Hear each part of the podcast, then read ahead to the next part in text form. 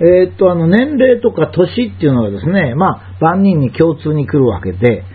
えーっと、この頃ものすごく変なことになっておりまして、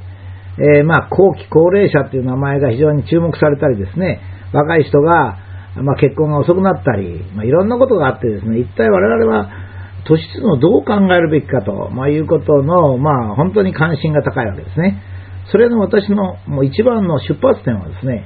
すべての出発点は50歳以上の男は生きる意味がないというこういう問いかけなんですね。えーこれを言いますとね、これはまあ、このもの本質にズバッと切り込んだものですから、いろんな反論があるんですが、まあ、できればこの年齢と人生っていうこのシリーズですけども、これをですね、えー少し長く続けてみたいというふうに思ってるわけですね。えその出発点として、まあ、50歳以上の男は生きる意味がないということからスタートしてると思いますが、えー普通に考えますともちろん50歳以上の男性は生きる意味がないですよ。それだって子供はもう産む時期は終わっておりますしね。それから、えーあまりあの働くこともできなくなって威張るだけになってですね、あのまあ、そういうことで、えーまあ、うるさい臭い便所掃除しない。50歳以上の男の三悪だっていうわけですね。うるさいですからね。なんか言うとこうだこうだって理屈言うし、まあ、臭いっていうのはまあ、臭いことも臭いんですが、格好に気をつけなかったり、汚らしいって言ってもいいんですけどね。そういうこと平気でやったりする。便所掃除しないっていうのはまあ、実務的なことが何もできない。生活が自分でできないっていうことですね。だから、まあ別に何の意味もないわけですね。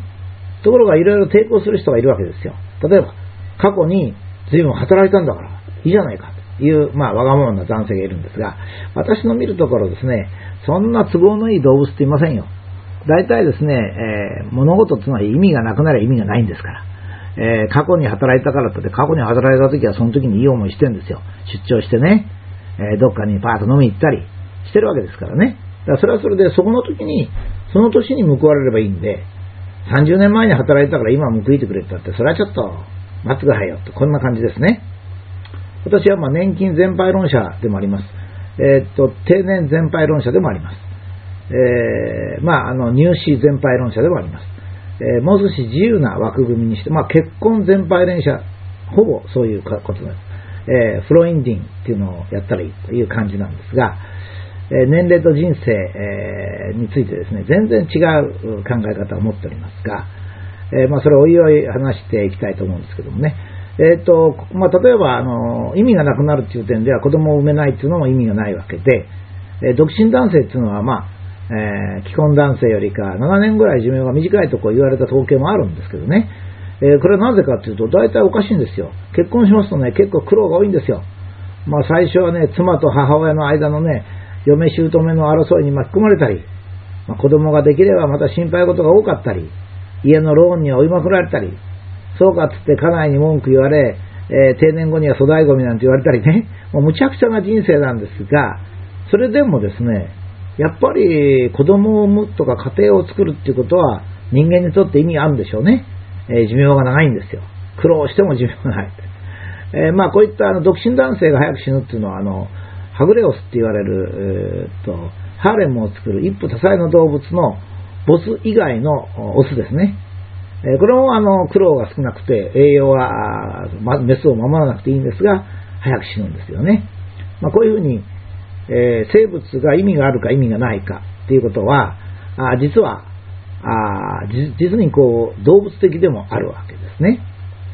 で私はまあこのシリーズ、人生というシリーズを開始するにあたってですね、ちょっとあの、実はあの、女性の幸福な生き方というのをですね、少し広く考えなきゃいけないということで、えー女性の幸福な生き方というのをやめてですね、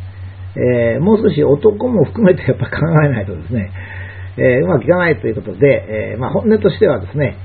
えーこの人生を若い人が特にですね、私はまあまあいいんですけど、今10歳とか15歳ぐらいの男性とか女性がですね、一生間違えずに結婚し幸福な、まあ結婚するかどうかも実は結婚全廃論者ですから、えーっと、あれなんですが、えーっと、まあ、あの、そういうこと全体をですね、実は作っていくという、そういうことを、まあ、このシリーズの主題にしております。えーですから、まあ、別に50歳以上の男性だけが生きる意味がないんじゃないんですけども、